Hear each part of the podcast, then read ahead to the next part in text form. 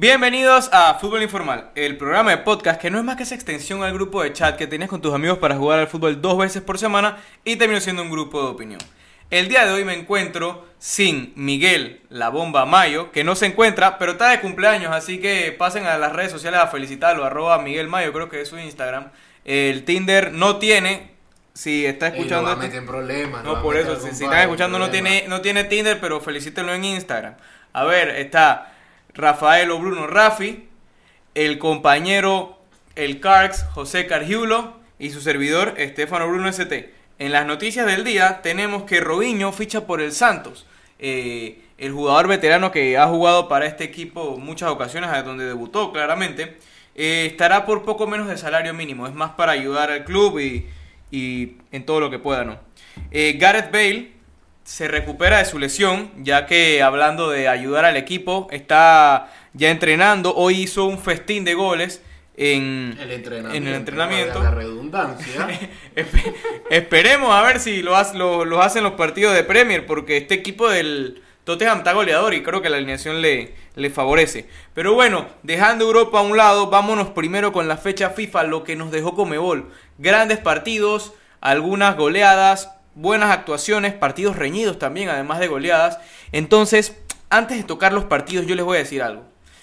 Está Brasil, está Argentina, que obviamente están obligados a clasificar al Mundial. Pero háblenme de esas selecciones como Colombia, Uruguay eh, y, y Chile. O sea, ¿las pondrían en una misma mesa o en un mismo paquete con Brasil o Argentina? ¿O cómo separarían? ¿O quién está más obligado a ir al Mundial? A ver, hay que ser lógicos y entender de que en Sudamérica hay tres grandes. Eh, Brasil, Argentina, los más conocidos, y Uruguay. Un Uruguay que tiene en su haber muchas Copa Américas, eh, dos veces campeón del mundo, y la verdad es que no ha fallado las citas mundialistas desde el 2006. 2010 lo ha disputado que quedó de cuarto lugar, eh, 2014 lo ha disputado, 2018 que tuvo una actuación, se puede decir, bastante bien en comparación de, de- del 2014. Pero ya entrando a, a comparaciones, me parece que Chile se lo tiene en gran estima y me parece que ha sido una de las selecciones que más ha brillado y se ha visto como un grande en esta década, tanto porque ha contado con la generación dorada, sus participaciones en la Copa del Mundo han sido las mejores y bueno, bicampeón de, de- de la Copa América. Y todos apuntábamos a que Chile iba a ir al Mundial de Rusia, pero aquellos bajones que tuvo, eh, las derrotas en los imprevistos que tuvo en, ese camino, los dejaron fuera. Y sobre todo los puntos que eh, obtuvo Perú en la mesa contra Bolivia. Sí, yo concuerdo completamente con Cargiulo. Eh, Brasil y Argentina son los dos más grandes prácticamente y Uruguay está de tercero, aunque, aunque ha sido dos veces campeón del mundo, ¿no? Este, me parece que esta, esta eliminatoria, los tres grandes que son Brasil, Argentina y Uruguay van a pasar primero, segundo y tercero sin problema. El cuarto es donde lo que dice Estefano, está Perú, Chile y Ecuador, que al final siempre son equipos que te quitan puntos, pero nunca han sido grandes en ninguna eliminatoria. Eh, esos, equipos como Paraguay, Perú, Chile y Ecuador me parece que están en un escalón abajo de los tres grandes y bueno, dos escalones más abajo están Bolivia y, y Venezuela que esperemos que pronto clasifiquen a un mundial. Oye, Rafi, ¿dónde me dejas a Colombia? O sea, un equipo que en el partido que vimos contra la selección de Venezuela Le pasó por encima. Sí, pero no solo le pasó por encima, y ojo, un saludo a todos los amigos venezolanos que escuchan el podcast, que son varios. Eh, ojalá Venezuela le vaya bien en esta eliminatoria. No, sabíamos que no iba a hacer mucho contra este equipo de Colombia. Y volviendo a Colombia, o sea, la, la- la generación que tiene también Colombia es muy importante. O sea, si ha hecho buenas, buenas actuaciones en los pasados mundiales, en esta me parece que este equipo le da dos vueltas. Y lo digo porque tiene más recursos que las selecciones anteriores de Colombia. Yo creo que el tema también pasa porque a Colombia se le pide una gran actuación, ¿me entiendes? O sea, tiene una generación de muy buenos jugadores. Siempre la pones para de candidata, siempre pelea, siempre eh, le gana a algunos grandes, como fue a Argentina que le pasó por encima en la Copa América, pero nunca concreta eso, porque en, la Copa América pasada, con esa actuación decíamos, Colombia está para ganar esta Copa América, para llegar a la final y disputársela a Brasil. Sin embargo, en un partido paupérrimo, se perdió por penales con Perú y Perú a la postre fue la que llevó a la final de la Copa América. Entonces, eh, Colombia se le pide que, que tenga ese gran partido, que ese gran partido también el Mundial se le pedía fue contra Inglaterra, que lastimosamente cayó en penales, pero se le pide ese, ese, ese salto más, ese salto que te diga, bueno, me cuelo entre los ocho mejores del, del mundo, o algo así. Pero eso es lo que le ha faltado a esta segunda versión de Generación Dorada de Colombia. Sí, total. Este Colombia, la verdad que hace un par de años no era un equipo como lo es ahora. Ahora es un equipo muy bien trabajado, que saca, que exporta jugadores eh, cada día prácticamente. Tiene jugadores en las grandes ligas. Tiene a James, está Duban Zapata, está Muriel, que la rompen tanto en selección como, como en sus clubes. Pero me parece que no, están, no es un grande, no, no, no está al nivel de Brasil, no está al nivel de Argentina. Sí compite un poco con Uruguay, pero todavía siento que, que le falta esa espinita a Colombia. Pero para mí debería ser, ser el cuarto de clasificar al Mundial. Para mí yo te lo dejo, eh, me parece que eh, va a estar más reñido. Me parece que Uruguay con todo y que tiene una selección fuerte, una selección que no debe pasar problemas porque siempre se le ha criticado a Uruguay el hecho de que la delantera tiene una delantera nivel top, tiene una buena defensa, sin embargo el mediocampo es un mediocampo ríspido, eh, un mediocampo que no genera fútbol y ahora me parece que con Federico Valverde, con Bet- Betancourt, con, con Urrieta Vizcaya, con diferentes jugadores que tiene, va a poder generar eso. Entonces eso es, va a ser la tarea del profesor Washington Tavares que está en su última eliminatoria. Pero yo coincido, me parece que no se va a romper esa tónica que hemos visto desde el Mundial del- de, de Sudáfrica, de que Brasil, Argentina y Uruguay clasifican. Uruguay sí me parece que lo que puede ocurrir es que clasifique así como en algo de sorpresa, de que baje un poco el nivel y clasifique eh, Colombia de tercero. No, yo se lo doy Colombia tercero. Un, Uru- un Uruguay Me que- parece mucho mejor equipo que Uruguay. un Uruguay que van a estar peleándose ahí, cuidado que clasifica quinto y el que le robe ese puesto, que es una selección que a mi parecer está bien madura, tanto en planteamiento como a saber lo que quiere, no le tienen miedo a ningún rival, puede ser la Perú de Gareca, una Perú de Gareca que se vio muy sólida en el partido contra Paraguay, un Paraguay que pudo rescatar eh, ese punto en los defensores del Chaco, que ya no eh, parece que cualquiera vaya y gana, pero eh, yo veo los mismos clasificados sin duda alguna. Y un factor a agregar que creo que va a ser muy importante, y eso lo he compartido en mi opinar, es de que la selección que avanza es la selección que no va a caer en Bolivia. O sea, la selección que menos pierda puntos de ese bunch de Uruguay, eh, bueno, Colombia, Perú, Chile, inclusive Ecuador que se pueda meter en la, en la pelea. Y Venezuela, si logra, logra mejorar el fútbol con, con Peseiro, es la selección que menos puntos pierda en Bolivia. Porque Bolivia, a diferencia de las otras ediciones, yo no le veo que clasifique. Pero sí le veo más fuerte en La Paz con un Farías que tiene unos, unos planteamientos sólidos, que es que los puntos de locales los pelea a muerte. Y sus selecciones, como fue la selección de Venezuela en el Mundial del 2010, era muy dura de local. Los equipos pasaban páramos a la hora de enfrentarse a Venezuela en Venezuela. Sí, totalmente, totalmente. Yo la verdad es que no daría por perdido a ningún equipo por el momento. Creo que en pretensiones digo, los dos grandes, no les tengo duda en la clasificación. Colombia tercero, pero ojito, o sea, un Perú que como dices viene haciendo las cosas bien, Oh, un. Venez- y un Venezuela que te digo, con esos, con los Yangel, con los Darwin Machís, yo te diría, y con la experiencia que tiene Rincón, para mí está para robarle puntos a cualquiera y quién sabe, ¿no? Sacar los puntos Y no, y el que- repechaje. y algo que estamos dando por sentado es que Argentina clasifique de segundo. Pero ojo, para mí, Argentina con el nivel no individual, sino el nivel grupal que demuestra como selección, eh, yo veo selecciones que se ven más, más duras que ella. eh. No, no, no, no me sorprendería a mí, como en la última eliminatoria, que una Argentina que se cuele de, de cuarta. Y cuidado con Chile también, que se tiró un partidazo en casa de Uruguay con un Vidal. Sí, exacto. Pero el pensaba. tema con Chile es cuánto más le puedan sacar jugo a la generación dorada, porque la generación dorada ya estamos hablando que está en los treinta y tantos. Eh, Vidal venía de ser banca en el Barcelona, está ahí me- entre diremos en, en- en el Inter, pieza fundamental.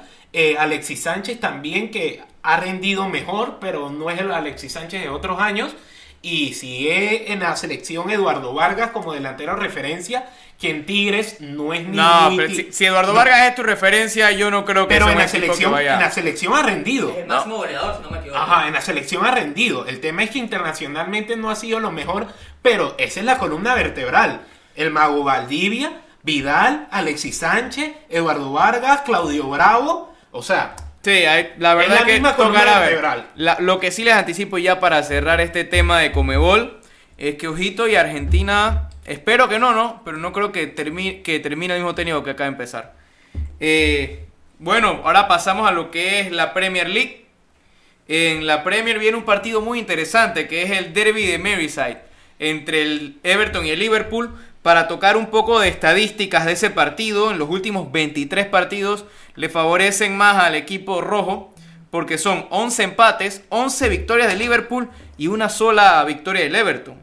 La última vez, de hecho, que ganó el Everton fue en el año 2010. Eh, cuatro partidos que quedaron 0-0. Pero yo les digo algo, y por qué este partido no va a ser de mero trámite, es porque este Everton tiene algo especial. Este Everton en los últimos tres partidos lleva 10 goles. Ojo también que no va a jugar Allison. Y, están en duda lo que es Sadio Mané, también Thiago Alcántara. Y, y un Everton que está en su máxima. Porque, ojo, está bien, este, este podcast se graba un lunes y el partido es en el fin de semana. Quién sabe qué pueda pasar en la fecha FIFA que queda, esta del martes o miércoles. Eh, se puede lesionar James y aquí lo que estamos hablando son locuras. Pero el equipo de Ancelotti yo lo veo muy superior y también en el momento anímico, porque el Liverpool viene en duda después de que le metan 7 y un Everton que invicto en cuatro partidos. Entonces quisiera ver cómo lo ven, porque yo ya no lo veo de mero trámite como eran los años anteriores. Sí, totalmente. Este partido se jugó el año pasado y en el pick era, o sea, no se podía poner porque no pagaba prácticamente nada. Este, este Everton tiene 12 puntos de 12 posibles. Eh, la verdad que Ancelotti ha hecho un trabajo extraordinario con este Everton. Juegan en casa, pero siento que lo más fundamental es lo anímico. Este Everton, como mencioné, viene de 12, de 12 puntos posibles, pero el Liverpool viene, además del de que le cayeron 7, un equipo que casi desciende la temporada pasada, perdió también en Copa contra el Arsenal. Este, anímicamente el, el equipo de Klopp, además que le faltan un par de jugadores para este partido, se la va a dificultar muchísimo por, con este Everton muy trabajado. Así que yo no sé qué piensa Cargiulo, pero para mí el Everton se queda con, con este juego. El Cali va a decir que el Liverpool solo para llevarte la contraria, No, Carlos. no, no, no, no. Pero ojo, es que podemos decir que el Everton tenga un envión anímico, a- a- anímico perdón, grande. Eh, un Everton que de verdad está jugando un buen fútbol. La combinación entre James Rodríguez, eh, Calvert Lewin y Richarlison está haciendo ese tridente. ¡Buf! Increíble. Es más, hasta el, el delantero eh, centro de Inglaterra en esta fecha ficha, en esta fecha FIFA, fue Calvert Lewin. Así que no nos sorprendamos de las actuaciones que están llevando. Pero yo pienso que este va a ser un partido apretado. eh, clásico, eh, los clásicos se viven de otra manera y más un derby como este. Eh, me parece que Liverpool va a tener que concentrarse en cerrarles las oportunidades a James, porque acuérdense de algo, venimos de fecha FIFA, eh, el desgaste que tienen los jugadores, eh, James Rodríguez es, muy, es un excelente jugador con la pelota, pero sin la pelota ahí es donde me crea las dudas y personalmente yo creo que este partido no me sorprendería que sea un empate, la verdad. Un partido de pocos goles, pero sí con actuaciones tanto de Pickford y bueno, si Adrián no comete un error, como nos tiene acostumbrado que son errores, errores y después la oleada, Pero ustedes dicen, o sea, sacando el ganador, que obviamente es un derby y todo puede pasar, ¿ustedes creen que sea un partido de goles o más cerrado en marcador de lo que uno no, piensa? más cerrado. No, yo digo que sí va a haber bastantes goles. Yo digo que va, va a ser bastantes goles. Y es la oportunidad del Everton para decirle, aquí estoy, yo voy a competir por, por el título de esta Premier League que hace muchísimos años que, que no lo tengo. Y que más que, que ganarle a, a su competidor directo, ¿no? Como es el Liverpool, de la, de la misma ciudad. No, no, no, no. O sea, el Everton, por mucho que tenga un buen arranque y esto, no lo veo enganchado en una competición por el título. Pero sí me parece que los derbis son un punto aparte, sin importar cómo vengas en la liga. Bueno, y- un y- partido de pocos goles. Y bueno, Carx, punto aparte, quisiera hablar de otro partido que es el Manchester City Arsenal. El maestro contra el pupilo que, bueno, ya hasta le ganó su partido a Guardiola, a Mikel Arteta.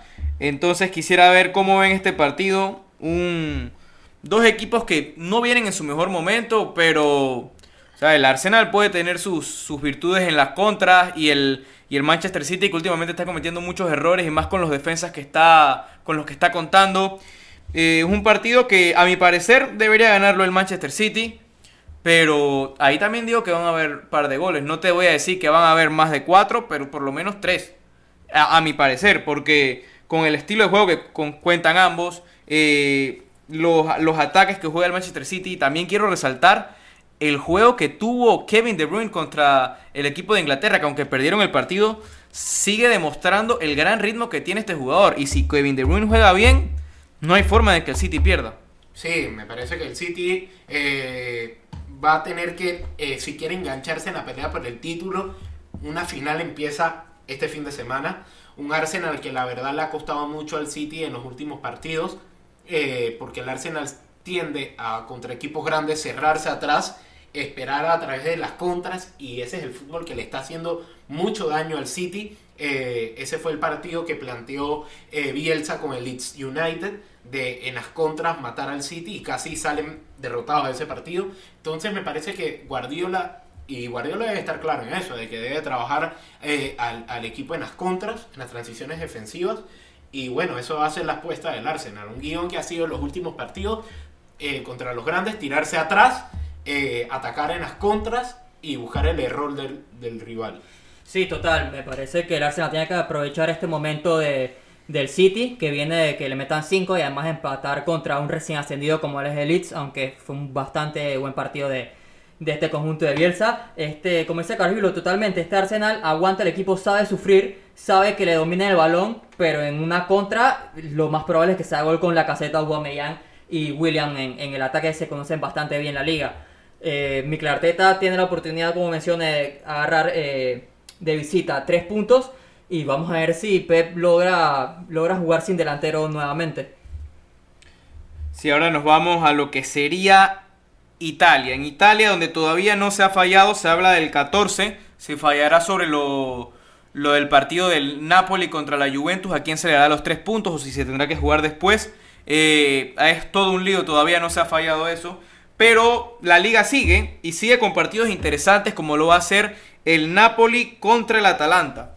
Si se habla de goles, yo creo que todos deberían estar, deberían estar en este partido. Aunque yo te voy a decir, la última vez que jugaron eh, fue una victoria aplastante del, del Atalanta, doloroso, aunque también el contexto era diferente. Ahora yo siento que va a ser, van a ser dos equipos distintos a los que jugaron hace dos meses. Eh, la propuesta de ambos está clara. Creo que se van a ir por los tres puntos. Y en el San Paolo, ojito con el Napoli. Sí, eh, me parece que el Napoli va a salir, va a ser un choque ofensivo. En este partido van a haber goles eh, y por cantidad, porque la propuesta de ambos equipos es, ir a la victoria. Es marcar lo más que puedan, un fútbol alegre y esperemos que sea un partido así, que el Napoli pueda salir con la victoria. Me parece que poco a poco Gattuso ha podido encontrar eh, esa madurez de Irving Lozano, que cada día se ve más más a ritmo, con, tanto con la ciudad y con el equipo. Igual Insigne, que es el capitán de este equipo. Y bueno, Osimhen, que es el delantero estrella por el que se pagaron casi 80 millones eh, este verano, que cada vez se va compaginando, solamente le falta el gol, pero esperemos que eh, pueda lograrlo eh, contra el Atalanta. Sí, aunque yo creo que la clave no va a ser tanto lo que pueda hacer el Napoli adelante, sino cómo pueda controlar el ataque extrafalario que tiene el Atalanta. el Atalanta, con Dubán Zapata, Luis Muriel y el Papu Gómez, ese tridente sudamericano, va a ser difícil pararlo.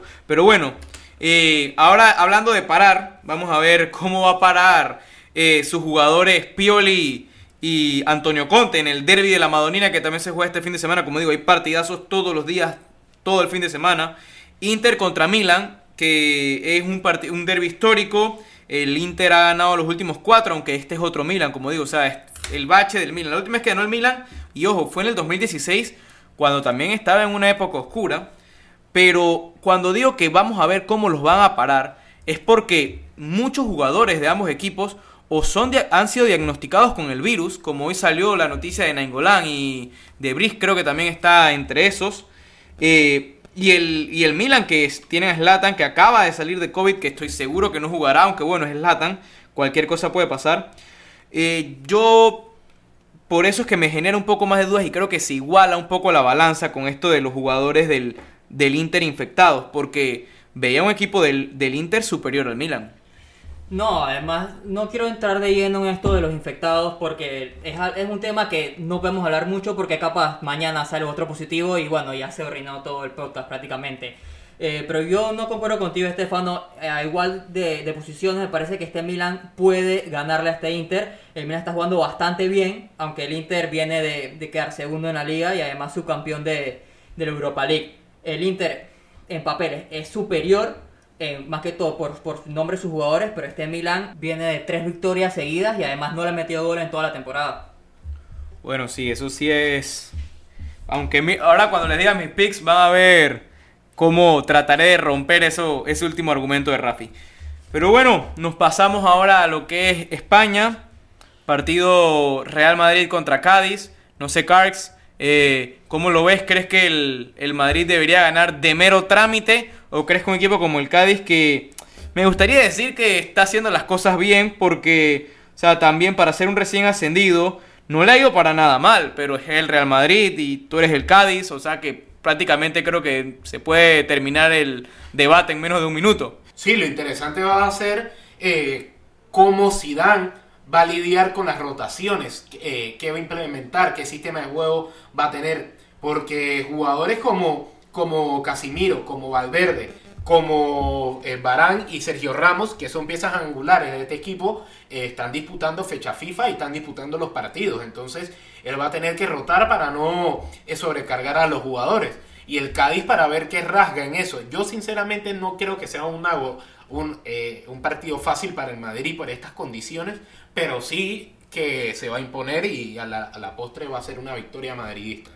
Rafi, y ahora quisiera saber tu opinión del partido del Getafe contra el Barcelona, también teniendo en cuenta, y como mencionaba Carx, lo de la fecha FIFA, en donde Messi no descansó contra el equipo de Ecuador y lo más seguro no descansa el día de mañana. Exacto. Entonces, eh, o sea, como venía jugando, porque en los partidos que lleva jugando el Barcelona ha hecho una gran actuación, pero es que, Coutinho también, que Sí. Coutinho goleó también con Brasil. Pero no, y, y, y, y Koeman que no repi- que, que está repitiendo mucho la alineación, o sea, llevan tres partidos la misma alineación. Sí, ese es el tema. Este Getafe es un equipo que contra los grandes como es Barcelona, como es Atlético, como es Real Madrid, nunca es favorito, pero siempre te complica y más en casa. Los soldados de Bordalás tienen los mismos puntos que el Barcelona, pero con un partido más. Pero lo más importante es lo que mencionan, la fecha FIFA. El Barcelona prácticamente toda la alineación juega fecha FIFA y está Sufati, está Griezmann, está Messi, está eh, Coutinho. Coutinho, eh, Frankie de Jong, que son fundamentales, Busquets también eh, en este Barcelona. Y lo que lo importante es Kuman qué alineación va a poner, si le va a dar descanso a estos jugadores, también tomando en cuenta de que en, en mitad de semana la próxima hay Champions, el Barcelona debuta el Champions el mismo 20 de octubre y la próxima fecha de la liga es contra Real Madrid. Vamos a ver Kuman cómo hace los cambios. Me Sí, parece porque que es el horario juega- más apretado que va a tener. O sea, es, es sorprendente los- lo apretado que está el Barcelona. Sí, total, ya me parece que ya es hora de que Kuman haga los cambios, va a tres partidos que no hace los cambios y ya es hora de darle descanso a un buen par de jugadores. Sí, ahora quisiera también tocar el punto del Atlético de Madrid que jugará contra el Celta de Vigo en Balaídos. Eh, partido que va a ser complicado, sabiendo cómo se cierra el Celta, sabiendo la, la ausencia de gol que está teniendo el Atlético de Madrid. Eh, y, no es que no generen, porque yo siento que el Atlético genera las jugadas, pero le falta a la hora de cerrar. Y, el Celta que, tampoco es de los que se llevan muchos goles en, en sus partidos. Entonces, me parece que este va a ser un partido cerradísimo. No está en mis picks, pero a lo mejor y hasta un empate en el primer tiempo 0 a 0. Eh, no quisiera anticiparme de este partido, pero lo que sí estoy seguro es que el Celta no va a ser un rival fácil para Atlético. Así que cuidado y pierden puntos en este partido. Sí, y eh, acuérdense algo, estos son los famosos partidos que le cuestan al Cholo, eh, al fin y al cabo, el poder engancharse a competir por la liga. Son estos pequeños baches contra los equipos como los Celta, los equipos así de media tabla, que son difíciles partidos de locales, que pierdes, sacas un empate o pierdes el partido y ya básicamente estás despidiéndote de competir por la liga. Entonces hay que trabajar en esto. Esos son los partidos que se le complican al Atlético y veamos, esperemos que Joao Félix pueda hacer la carta ofensiva. Un Joao Félix que si bien no tuvo uno de los mejores partidos en la fecha FIFA que disputó, esperemos que acá pueda meter los goles. Sí, sí, sí, esperemos, esperemos. Ahora quisiéramos tocar en los últimos temas de- del podcast la sección de las preguntas al público. Y la pregunta que se nos hizo mucho este, esta semana ha sido el partido Panamá-Costa Rica, amistoso que se jugó el día viernes y que se jugará nuevamente el día de mañana. Eh, en fecha histórica se jugó el partido el 10 de octubre, día que Panamá consiguió la clasificación también contra Costa Rica. Eh, para los cabalosos, como mencionaron los comentaristas, fue el 5 que nos dio la victoria en el año 2017 Román Torres. Y Y, fue Ayarza también con el, uno, con el número El 5. famoso Pogba. Así mismo, entonces quisiéramos, quisiera saber el público qué opinamos nosotros del, de este partido. Esto, a ver quién quiere empezar. Bueno, yo, yo quisiera comenzar. Fue un partido, la verdad, que muy, muy engañoso. Eh, somos panameños, pero. Y no, obviamente celebramos muchísimo la victoria del gol de Ayarza, pero hay que ser serios. O sea, Panamá no jugó prácticamente a nada. Pero también tomando en cuenta de que eh, el director técnico Tomás Christensen prácticamente no pudo entrenar con el equipo. Eh, hace como una semana la FEBAFUT le dijo, bueno, este fin de semana vamos a tener dos partidos contra Costa Rica y tiraron una, una convocatoria hacia lo rápido, rápido con jugadores que ya había visto anteriormente. La mayoría de los jugadores son del plano local, la liga todavía no ha comenzado, el físico está por el piso y lo resaltó el director técnico Tomás Christensen. Inclusive en la, en la conferencia de prensa dijo que jugadores como Víctor Griffith y como Germán Aguilar, que juegan en Costa Rica, eh, dijo que el día, el día anterior lo había conocido en, en el hotel, o sea, prácticamente no lo había visto jugar y por eso no fueron titulares. Me parece que Panamá contra, con- eh, contra Costa Rica, obviamente, el día martes va a salir un poco más ordenado, un poco más, o sea, sabiendo cómo juega Costa Rica y veremos si nos quedamos con el resultado nuevamente. Sí, eh, como dice Rafi, totalmente engañoso, pero difiero de ciertas cosas. Por ejemplo, eh, lo que me gustó fue el orden táctico que tuvo la selección a lo largo del partido. La selección sabía que no tenía ritmo de, con- de conducción. La verdad es que lo más criticable era que en el primer tiempo no podían enlazar dos pases seguidos porque habían malos controles, malos pases. Sin embargo, se, co- se corrigió eso en el segundo tiempo. Eh, también resaltar el orden defensivo. Eh, no vi tantos errores así a la marca y cosas así. Sin embargo, lo que sí quiero y que, entienda el público es que es un partido en donde ambas selecciones salieron con un cuadro C, se podría decir. Panamá, si acaso, con algunos jugadores eh, que en algún momento puedan ser parte de la selección, como es el caso de un Walker en el futuro, Waterman, Miguel Camargo, Cummings, Calderón, que es el segundo portero, pero básicamente los demás sí son jugadores que están, bien, están siendo llamados para, para chequearlos y para ver si pueden entrar en alguna convocatoria. En Costa Rica también es así. En Costa Rica tiene si acaso dos, tres jugadores o cuatro, así como Panamá, de que participan en las convocatorias, pero el resto son jugadores del plano local. Entonces estos partidos lo que te sirven es jugadores del plano local, de las ligas, puedan tener situaciones, vivir situaciones similares a las de la eliminatoria. ¿Por qué? Porque como lo dijeron los técnicos, esta es una recreación de situaciones eliminatorias. Panamá tiene que entender, y Panamá jugó los partidos como los juega contra Costa Rica en eliminatoria, replegándose atrás, manteniendo el orden táctico y buscando las contras. Eso va a ser Panamá hoy, el martes, o en eliminatoria si nos toca jugar contra Costa Rica en San José, va a ser la misma situación, jugar atrás con un orden y aprovechar alguna contra que se tenga para así sacar el partido como lo hicieron. Bueno, también con un orden, porque, o sea, si el mejor jugador fue Calderón, que fue que tuvo grandes intervenciones, también es porque no había tanto orden atrás. No, no, no, orden táctico sí había. Lo que pasa es que las labores defensivas no fueron las mejores, es No, otra claro. cosa. Bueno, sí, total. Eh, yo coincido con lo que dicen, pero también, o sea, tenemos que estar claro y es como mencionan de que esto al final no es lo que en verdad tiene Panamá. No es un reflejo de nada, porque al final no son los mismos, no son los jugadores que van a jugar la eliminatoria, ni, ni tampoco es, o sea, se ha dado el trabajo correcto. O sea, el técnico es como lo menciona Rafa, o sea, acaba de conocer a la gente. Y la victoria no cambia nada. O sea, este partido estaba para tirar el análisis, como dijo el, el técnico de Costa Rica, o sea, en el minuto 70 como al minuto 91. O sea, en cualquiera de los dos momentos ya tú habías visto lo que tenías que ver y ya tú sabías lo que traían los dos equipos.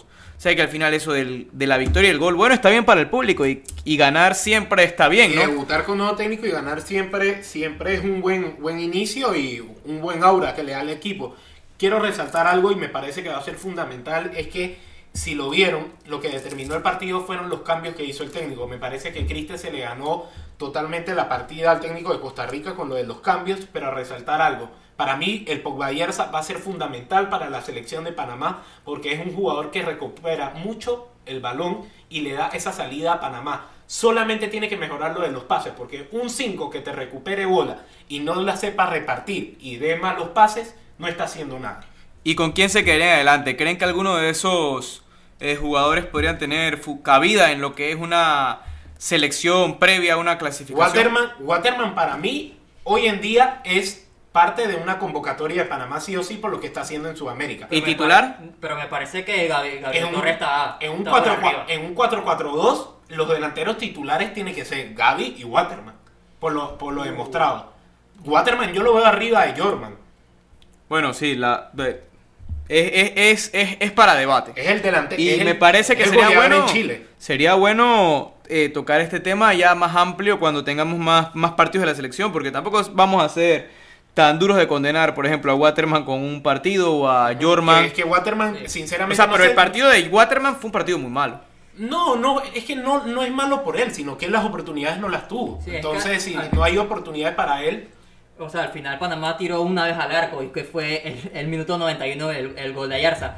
Ayarza comienza Cargillo va a ser pieza fundamental, pero también yo lo veo en la banca. Por delante de él está Godoy, está Carrasquilla, que la, también la está rompiendo en, en España. Pero sí, es un buen recambio, al igual que Cecilio Waterman. Aunque quiero resaltar que Panamá, la alineación que, que, que, lo, que le veo es el 4-2-3-1 que actualmente está, está jugando el Fútbol Club Barcelona. Tomás Christensen resalta mucho el orden táctico que, que él le da y con el 4-2-3-1 me parece que Panamá puede eh, tener un buen orden y dar buenos resultados. Sí, ojo, para resaltar, no tengo nada en contra de Waterman, pero como muchos piensan, yo simplemente dije que se le dio una oportunidad y... tiene pinta que No usted se era la de dio. los que- de los que lo condenó por ese partido de eliminatoria contra Jamaica. Ah, no, sí, yo en ese partido le dije de todo. Ojo, después ya en frío, me di- siendo objetivo, sabemos que está haciendo las cosas bien en su país, pero no ha demostrado todavía con la selección nada. Pero siento que es cuestión de tiempo y de oportunidades que le den para, para mejorar. Y ahora nos vamos terminando ya la parte de las preguntas a los picks. Eh, a ver, Carx, ¿cuáles son tus picks para esta jornada? Bueno, yo tengo entre mis picks, eh, me voy a Inglaterra únicamente y tengo Manchester United contra el Newcastle, ambos marcan. Arsenal, Manchester City, ambos marcan. Y el Chelsea, Southampton, más 2.5.